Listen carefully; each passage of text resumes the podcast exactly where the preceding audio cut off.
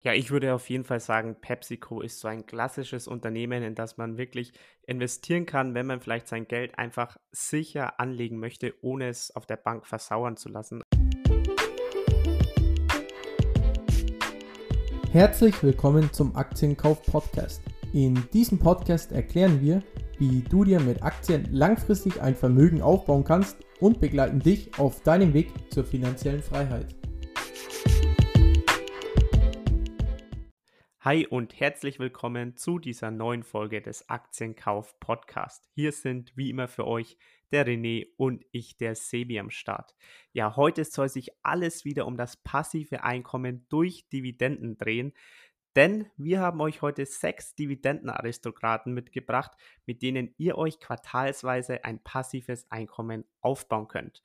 Und für alle, die es nicht wissen, ein Dividendenaristokrat ist also ein Unternehmen, das seit mindestens 25 Jahren am Stück die Dividende erhöht. Und wir haben da mit Sicherheit heute das ein oder andere Unternehmen damit dabei, das ihr von einem unserer letzten Podcasts kennen werdet. Aber wir haben auch Unternehmen mit dabei, die dem einen oder anderen vielleicht noch nicht ganz so geläufig sind. Deswegen seid auf jeden Fall gespannt und ich würde sagen, René, starte doch gleich mal mit der ersten Aktie. Yes, auch nochmal von mir ein Hi und herzliches Willkommen zu dieser Folge. Bevor wir mit der ersten Aktie starten, das ist weder eine Anlageberatung noch eine Kaufempfehlung. So, dann starten wir mit der ersten Aktie und zwar einer meiner absoluten Lieblingsdividendenaristokraten und zwar PepsiCo. Für alle, die noch nie was über PepsiCo gehört haben, PepsiCo ist ein amerikanischer Getränke- und auch Limonadenhersteller und somit auch der Hauptkonkurrent von Coca-Cola. Das Angebot reicht von Limonaden, Säften und fertigen Tee- und Kaffeegetränken über isotonische Sportdrinks bis hin zu aufbereiteten und abgefüllten Wasser, umfasst aber auch Chips, Cerealien und auch Kekse. Nach Umsatz ist PepsiCo auf Platz 4 der weltweit größten Getränkehersteller. Bekannte Marken von PepsiCo sind zum Beispiel die Pepsi selbst, SodaStream, 7up, Schwipschwap oder auch Doritos. So, was macht PepsiCo als Dividendenaristokrat so besonders? Punkt Nummer 1. PepsiCo wird nicht mehr lange zum Kreise der Dividendenaristokraten gehören. Denn das Unternehmen hebt dieses Jahr nun schon seit 49 Jahren in Folge die Dividende an. Ab dem 50. Jahr Dividendensteigerung steigt man dann automatisch in den Kreis der Dividendenkönige auf, zu welchem PepsiCo mit sehr hoher Wahrscheinlichkeit bald gehören wird. Auch wenn man sich mal die ausgeschütteten Dividenden gemessen am Free Cashflow anschaut, sieht man ganz klar, dass sich PepsiCo weitere Dividendenerhöhungen locker leisten kann. Im vergangenen Jahr, also 2020, wurde ein Free Cashflow in Höhe von 6,4 Milliarden US-Dollar erzielt, wovon 5,5 Milliarden US-Dollar als Dividende ausgeschüttet worden ist. Das bietet PepsiCo auf jeden Fall noch genug Spielraum, um die Dividenden auch in den nächsten Jahren weiter steigen zu lassen. Natürlich darf man auch nicht vergessen, dass sich der Free Cashflow von PepsiCo über die letzten Jahre kontinuierlich positiv entwickelt hat und vermutlich auch in Zukunft weiterhin steigen wird. Zudem ist die Dividendenrendite von PepsiCo nicht von schlechten Eltern. Aktuell beträgt diese sehr ansehnliche 2,7%. Ja, Sibi, wie ist deine Meinung zu PepsiCo? Ja, ich würde auf jeden Fall sagen, PepsiCo ist so ein klassisches Unternehmen, in das man wirklich investieren kann, wenn man vielleicht sein Geld einfach sicher anlegen möchte, ohne es auf der Bank versauern zu lassen. Also hier glaube ich, ist PepsiCo für jeden wirklich eine sehr, sehr gute Adresse. Und vielleicht, das sollte man auch dazu sagen, die letzten Quartalszahlen sind ja auch wirklich sehr gut ausgefallen beim Unternehmen. Der Umsatz soll dieses Jahr um starke 6% zulegen, was für solch ein riesiges Konsumgüterunternehmen wirklich auch eine gute Hausnummer ist, würde ich mal so sagen. Von daher mit PepsiCo kann man meiner Meinung nach wirklich sehr, sehr wenig falsch machen. Also für jeden, der eine Alternative zu dem Nullzins auf der Bank sucht, ist, glaube ich, solch ein sehr sicheres Unternehmen wie PepsiCo wirklich eine gute Adresse. Dann würde ich sagen, schauen wir doch schon auf das nächste Unternehmen und ich habe euch da heute den weltweit größten Hersteller von Baumaschinen mitgebracht und zwar ist das Caterpillar. Das Unternehmen bietet seinen Kunden dabei mehr als 300 verschiedene Maschinen an, wie eben beispielsweise sowas wie Bagger, Kettenlader, Radlader und eben viele, viele weitere Maschinen, die eben alle auf diversen Baustellen benötigt werden. Und des Weiteren werden auch noch vom Unternehmen Diesel- und Gasturbinen produziert, sowie auch Bergbaumaschinen. Und wenn ihr das nächste Mal an einer Baustelle vorbeifahrt, beispielsweise auf der Autobahn, dann gebt mal Acht auf diese meist gelben Maschinen, die dort rumstehen oder zum Beispiel gelben Bagger und schaut mal auf das Logo, denn in sehr, sehr vielen Fällen werdet ihr da eben das Logo von Caterpillar erkennen und dann werdet ihr mal sehen, wie groß eigentlich dieses Unternehmen ist, denn fast auf jeder Baustelle hier stehen einfach diese, ja, diese Maschinen von Caterpillar. Und Grundsätzlich kann man meiner Meinung eigentlich sagen, dass das Geschäftsmodell von Caterpillar im Weitblick wirklich sehr, sehr sicher ist. Denn Baustellen wird es wohl immer geben und vor allem auch immer geben müssen. Denn ständig müssen irgendwo neue Gebäude, neue Brücken oder eben neue Straßen und vieles mehr errichtet werden. Oder eben auch alte Dinge erneuert werden, wenn beispielsweise ja eine Brücke einsturzgefährdet ist. Aber ich habe gerade auch bewusst gesagt, dass ich das Geschäftsmodell nur im Weitblick als sehr sicher ansehe.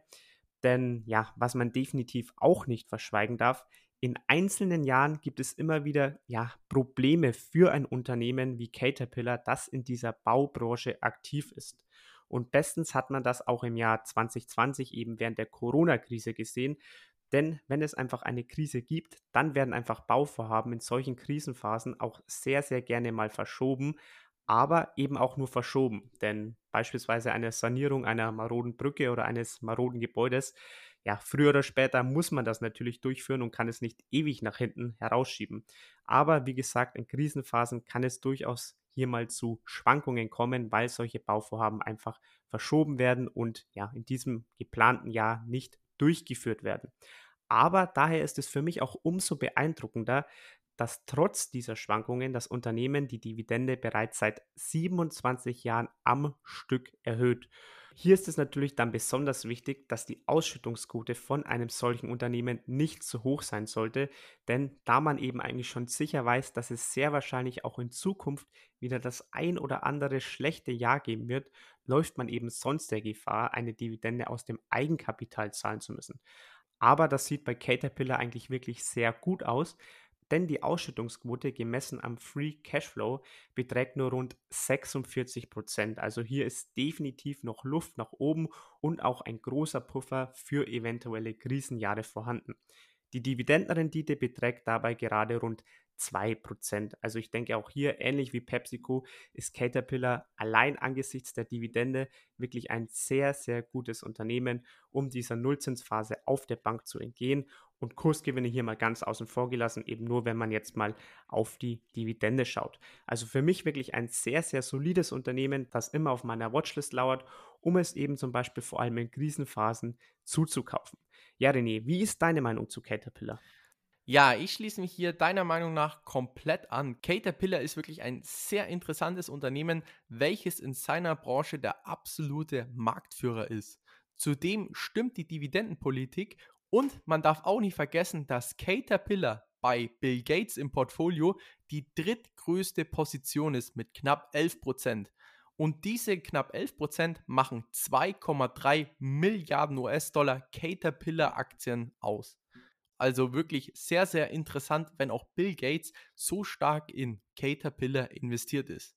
Nun ja, dann schauen wir mal zum nächsten Unternehmen, welches wir bisher auch noch nie genauer analysiert haben, und zwar Roche. Kurz und knapp, Roche ist ein forschungsbasiertes Gesundheitsunternehmen.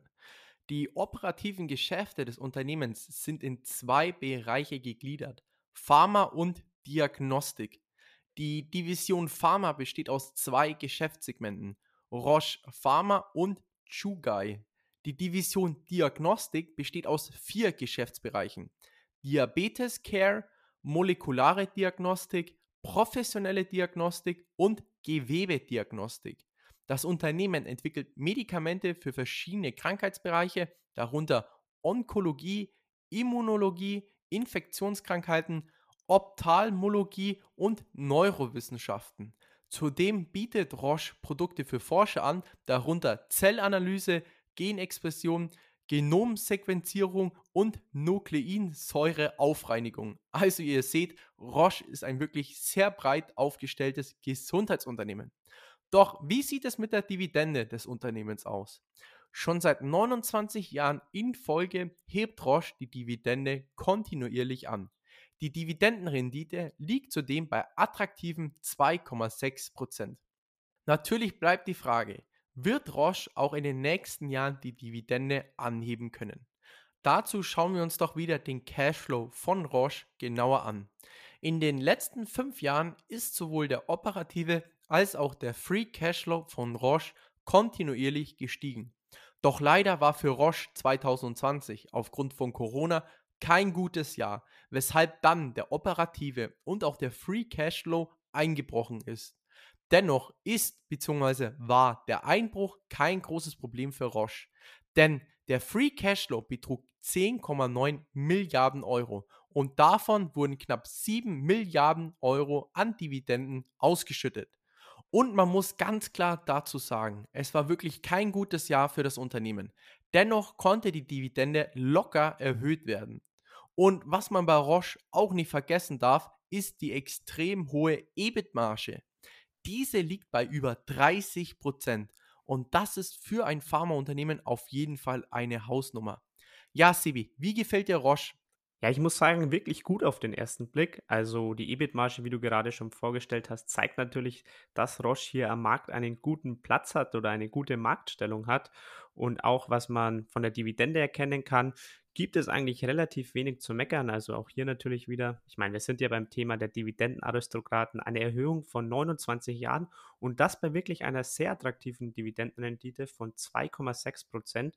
Ähm, da gibt es für mich wenig zu meckern und was mir natürlich auch allgemein sehr gut gefällt, ist die Branche, in der das Unternehmen tätig ist.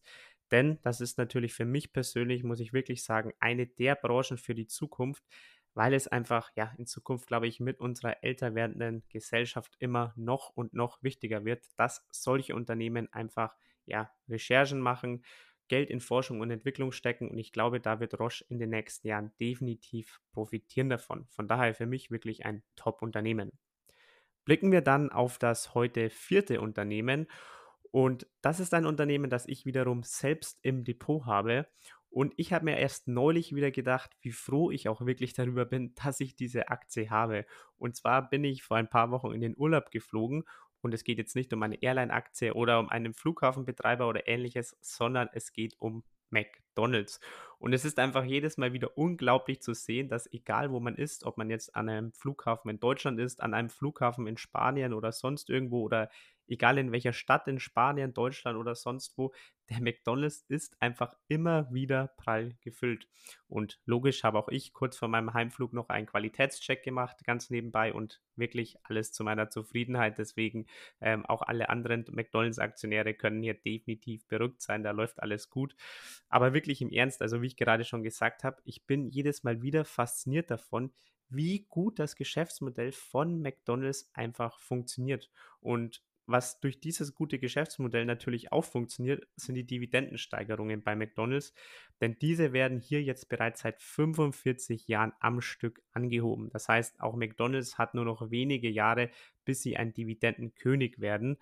Und die Dividendenrendite beträgt dabei ca. 2,1%, Prozent, also etwas geringer als beispielsweise von Roche, aber es stehen hier auch schon knapp 20 Jahre mehr Dividendensteigerungen am Stück hier bei McDonald's. Das heißt, hier kann man sich vielleicht auch nochmal entscheiden, was einem hier wichtiger ist, eine noch längere Dividendenkontinuität oder vielleicht doch lieber die etwas höhere Dividendenrendite. Aber es gibt natürlich auch noch ein drittes Kriterium, das wir hier immer betrachten und das ist die Ausschüttungsquote. Und hier muss man sagen, die ist bei McDonald's jetzt nicht zu hoch, aber ich würde schon sagen, etwas an der Grenze. Und zwar beträgt diese 72% auf den Free Cashflow.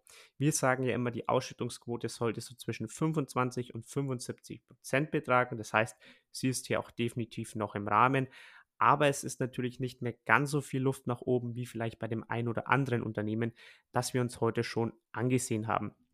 Aber ich muss auch dazu sagen, trotz dieser schon etwas erhöhten Ausschüttungsquote bin ich definitiv davon überzeugt, dass auch in Zukunft genug Geld vom Unternehmen erwirtschaftet wird, um die Dividende eben auch weiterhin anheben zu können.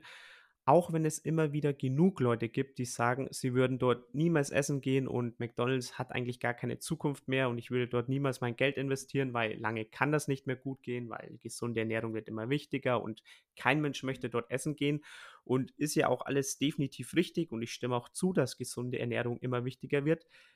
Die Frage ist halt wirklich nur dann, wieso sind die McDonald's-Läden trotzdem überall immer voll, egal wo man hingeht? Und wieso erwirtschaftet McDonald's Jahr für Jahr weiter steigende Gewinne? Und ich meine, McDonald's ist dir jetzt auch nicht unbedingt auf den Kopf gefallen. Und wenn sie jetzt den Bedarf sehen würden, dass die Leute sich nur noch gesund ernähren möchten und nicht mehr zu McDonald's gehen möchten, dann würde McDonald's mit Sicherheit auch ihr Angebot weiter verändern und nur noch gesunde Lebensmittel anbieten. Aber ganz ehrlich, scheinbar ist das einfach nicht vonnöten. Denn ich glaube, dass die Leute, die zu McDonald's gehen, die sind sich auch bewusst, dass sie da wahrscheinlich nicht gerade etwas Gesundes essen. Und wenn ich gerade am Flughafen bin oder auf der Autobahn, dann ist es mir vielleicht auch nicht ganz so wichtig, dass ich mich jetzt gerade top ernähre. Und das führt eben auch, wie gesagt, dazu, dass die Läden einfach fast überall immer gut oder sehr gut gefüllt sind. Und auch selbst wenn irgendwann die Leute, die zum Beispiel am Flughafen unterwegs sind oder auf der Autobahn unterwegs sind oder schnell am Abend, bevor sie heimkommen, noch irgendwo was mitnehmen möchten beim McDrive, wenn auch hier jeder einzelne Mensch irgendwann sagen möchte, okay, er möchte jetzt nichts mehr Ungesundes essen und wird deswegen eben nicht mehr zu McDonald's, dann könnte sich ja McDonald's eigentlich diesem Wandel ganz einfach anpassen, wie ich vorher schon mal angeschnitten habe, und einfach ihr Sortiment grundlegend ändern. Klar, das würde natürlich auch etwas an Marketingkosten für McDonald's bedeuten. Das heißt, dass sie sich ganz anders positionieren müssten. Aber McDonald's hätte ja definitiv die Infrastruktur dazu mit ihren Filialen rund um den Globus. In fast jeder Stadt sind sie da vertreten. Und McDonald's könnte solch einen Wandel, glaube ich persönlich, mit Sicherheit sehr, sehr gut vollziehen, wenn es denn in Zukunft mal vonnöten sein sollte. Aber ich glaube eben im Moment ist das einfach noch nicht der Fall, auch wenn es immer sehr, sehr viele negative Stimmen gibt dazu. Deswegen, wie ich gerade schon gesagt habe, glaube ich, dass aufgrund dieser Fakten auch in den nächsten Jahren und den nächsten Jahrzehnten die Dividende von McDonald's gesichert ist. René, wie siehst du das? Ja, McDonald's ist auf jeden Fall wirklich ein absolutes Qualitätsunternehmen, mit welchem McDonald's-Aktionäre auch in den nächsten Jahren noch sehr, sehr viel Spaß haben werden. Denn McDonald's hat ja auch über 36.000 Restaurants in den besten Lagen der Welt, wovon 80% Franchise geführt sind. Und was man natürlich auch nicht vergessen darf, die EBIT-Marge von McDonald's ist konstant bei über 30%. Also McDonald's hat eine absolute Preismacht. Kurz und knapp würde ich jetzt mal zusammenfassen, kein Dividendeninvestor wird um McDonald's vorbeikommen. Denn die Dividendenpolitik stimmt und die Marktmacht bzw. die Margen sind auch vollkommen gegeben. Und in diesem Sinne kommen wir auch zum vorletzten Unternehmen, welches wahrscheinlich der ein oder andere auch kennt, und zwar Walmart. Walmart ist ein global tätiger und mit großem Abstand größter Einzelhandelskonzern der Welt. Der Umsatz betrug letztes Jahr, und jetzt haltet euch mal fest, 500 24 Milliarden US-Dollar.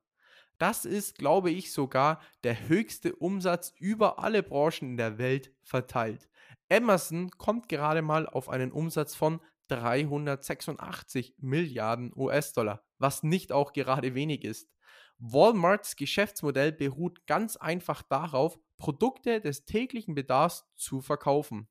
Dafür hat Walmart mehr als 10.000 Filialien in über 25 Ländern weltweit, darunter in Amerika natürlich, Kanada, Südamerika, China, England, Indien, Mexiko und so weiter. Walmart wird genauso wie PepsiCo mit sehr hoher Wahrscheinlichkeit auch bald dem Kreise der Dividendenkönige angehören. Denn Walmart erhöht jetzt schon seit 48 Jahren in Folge die Dividende.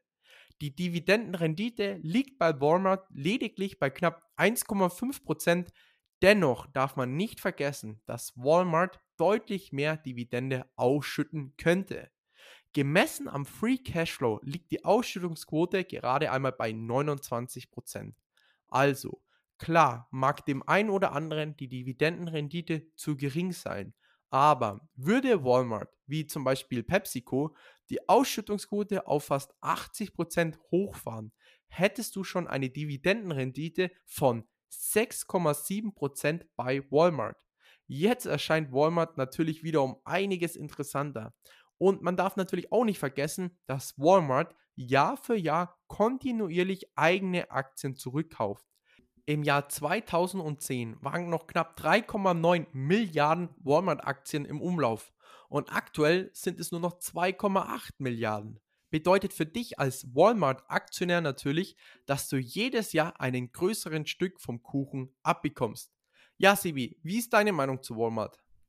Ja, auf jeden Fall ein wirklich sehr, sehr tolles Unternehmen. Ähm, falls sich vielleicht der eine oder andere auch wundert, wieso er ein solch riesiges Unternehmen mit solch einem gigantischen Umsatz noch nie in Deutschland gesehen hat, dann liegt es daran, dass es in Deutschland keine Walmart-Filialen gibt.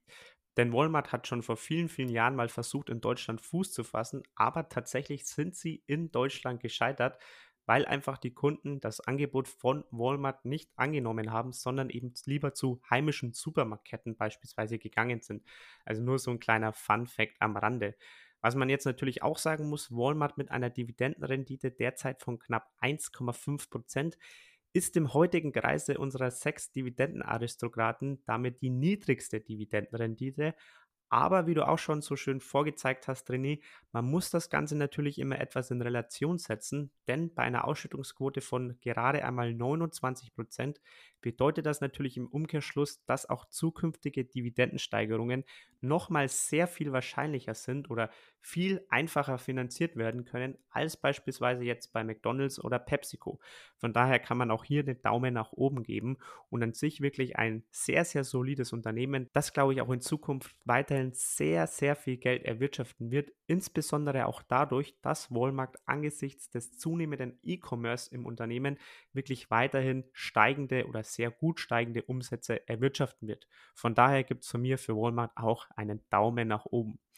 Und damit kommen wir auch schon für heute zu dem letzten Unternehmen, das mit Sicherheit auch wieder etwas polarisieren wird, denn es handelt sich dabei um Exxon Mobil. Und ja, hier scheiden sich ja wirklich teilweise die Geister. Die einen fassen sich an den Kopf, wie man jetzt noch in Ölunternehmen investieren kann, da ein solches Investment einfach alles andere als zukunftsträchtig ist. Und die anderen sind aber fest davon überzeugt, dass wir in den kommenden Jahrzehnten weiterhin noch extremst von Öl abhängig sein werden und sind sich daher eben sicher, dass sich solch ein Investment definitiv lohnen wird in den nächsten Jahren.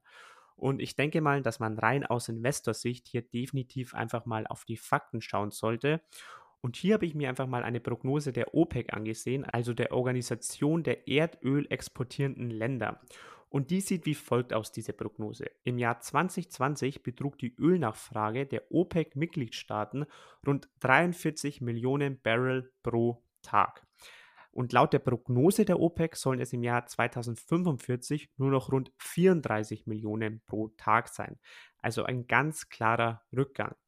Aber, und jetzt wirklich ein sehr, sehr großes Aber, wenn wir beispielsweise mal auf die Entwicklungsländer blicken, dort wurden im Jahr 2020 ebenfalls rund 43 Millionen Barrel pro Tag an Öl nachgefragt und hier werden es aber bis ins Jahr 2045 laut der OPEC-Prognose rund 68 Millionen Barrel pro Tag sein. Also hier zeigt sich wirklich eine immense Zunahme.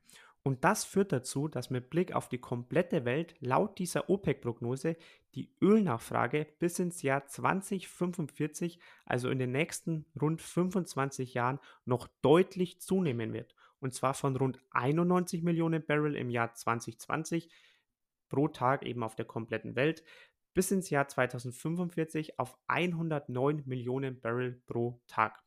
Und so sehen nun mal derzeit die Prognosen der Experten aus. Also egal, ob man das jetzt aus ethischer Perspektive im Hinblick auf den Klimawandel gut findet oder nicht, aber so wird das Ganze eben derzeit prognostiziert.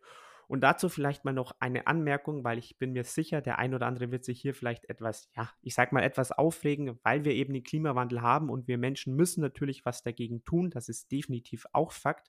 Aber ich glaube einfach, wir Menschen in den Industrieländern, wir tun uns dann natürlich immer leicht, hier etwas zu sagen, denn uns geht es einfach verdammt gut. Und wie gesagt, wir tun uns leicht einfach zu sagen, beispielsweise, wir müssen unseren Ölverbrauch reduzieren und müssen jetzt beispielsweise alle auf Elektroautos umsteigen. Aber wir haben uns ja vorher auch explizit die Industrieländer angesehen. Und hier ist es nun mal so, dass es dort einfach noch wirklich sehr, sehr viel arme Länder und damit natürlich auch noch sehr, sehr viel arme Menschen gibt. Und viele dieser Menschen haben vielleicht in den nächsten Jahren oder in den nächsten Jahrzehnten überhaupt erstmal die Möglichkeit, sich vielleicht ein altes, gebrauchtes Auto zu kaufen und damit vielleicht dann einen Job anzunehmen in einer etwas entfernten Stadt und somit mehr Geld zu verdienen und somit vielleicht wiederum die Bildung für ihre Kinder zu finanzieren. Und das ist so eine Tatsache, ich glaube, die vergessen wir Menschen in den Industrieländern oft, dass es eben noch so viele Milliarden Menschen auf diesem Planeten gibt, die eben nicht diese Vorteile von Öl in den letzten Jahrzehnten hatten und diese Vorteile natürlich aber auch möchten. Und das führt eben wiederum zu diesem Ölanstieg in den, in den kommenden Jahrzehnten. So, sorry, jetzt bin ich etwas ausgeschweift. Was ich damit nur klar machen wollte, man muss sich einfach bewusst sein, dass es noch sehr, sehr viele Milliarden Menschen auf dieser Erde gibt, die eben kein so komfortables Leben haben wie wir, die sich aber eben in den kommenden Jahrzehnten auch ein solches Leben aufbauen möchten. Und eine Folge davon wird eben ein erhöhter Ölverbrauch sein, um eben beispielsweise Autos zu fahren, Fabriken zu betreiben und so weiter und so fort. Und es ist natürlich nicht unwahrscheinlich, dass eben auch Exxon daher von dieser Entwicklung profitieren wird. Jetzt habe ich viel eben von dieser allgemeinen Entwicklung gesprochen, aber primär soll es ja jetzt auch um die Dividende von Exxon gehen und die wollen wir uns jetzt eben anschauen. Denn Exxon steigert die Dividende ebenfalls bereits seit mehr als 25 Jahren, nämlich insgesamt sind es bei Exxon jetzt bereits 39 Jahre am Stück. Und das bei einer derzeitigen Dividendenrendite von sage und schreibe 6,1 Prozent. Und das ist natürlich schon eine wirklich ordentliche Hausnummer und damit mit Abstand die höchste Dividendenrendite heute. Aber es gibt hier eben auch leider einen großen Haken, und zwar betrug die Ausschüttungsquote auf den Free Cashflow im Jahr 2020 satte 378 Prozent. Natürlich ist das auf den Einbruch des Cashflows aufgrund der Corona-Pandemie zurückzuführen und damit ja vielleicht ein eher einzelnes Ereignis, sage ich mal, das natürlich nicht allzu oft vorkommt oder nicht allzu oft vorkommen sollte, aber dennoch bereitet so etwas einem Investor natürlich ordentlich Bauchschmerzen. Und René, da würde es mich gleich an der Stelle mal interessieren, wie du das denn einordnest. Hätte Exxon vielleicht angesichts der Corona-Krise die Dividende mal lieber ordentlich kürzen sollen und damit wertvolles Geld sparen sollen, das man eben einfach nicht eingenommen hat? Oder war es für Exxon wichtiger, am Titel des Dividendenaristokraten festzuhalten? Ja, auf jeden Fall gute Frage. Ich muss ehrlich gesagt sagen, auf den ersten Blick war ich kein großer Fan von der Entscheidung, beziehungsweise generell bin ich kein Fan davon, wenn Unternehmen mehr ausschütten, als sie letzten Endes in diesem Jahr verdient haben. Dennoch darf man hier wirklich nicht vergessen, dass letztes Jahr ein absolutes Horrorjahr für die ganzen Ölkonzerne weltweit war, weshalb ich hier sogar ein Auge mal zudrücken werde, denn ich denke nicht, dass sich dieses Szenario in den nächsten Jahren noch einmal so schnell wiederholen wird. Und ich gehe davon aus, dass die Ölkonzerne in den nächsten Jahren weiterhin Geld drucken werden, weshalb dann Exxon auch wieder das ganze Geld aus dem Free Cashflow finanzieren kann. In diesem Sinne, Leute, wir haben euch jetzt mal sechs sehr spannende Dividendenaristokraten vorgestellt. Das ist, wie gesagt, keine Anlageberatung oder Kaufempfehlung. Wir wünschen euch auf jeden Fall in diesem Sinne einen guten Start in die neue Woche und hören uns nächste Woche mit einem Dividendenexperten wieder. Falls dir die Folge gefallen hat, lass doch gerne eine 5-Sterne-Bewertung auf iTunes da oder teile die Folge mit deinen Freunden. In diesem Sinne, habt einen guten Start in die Woche und wir hören uns nächsten Sonntag wieder.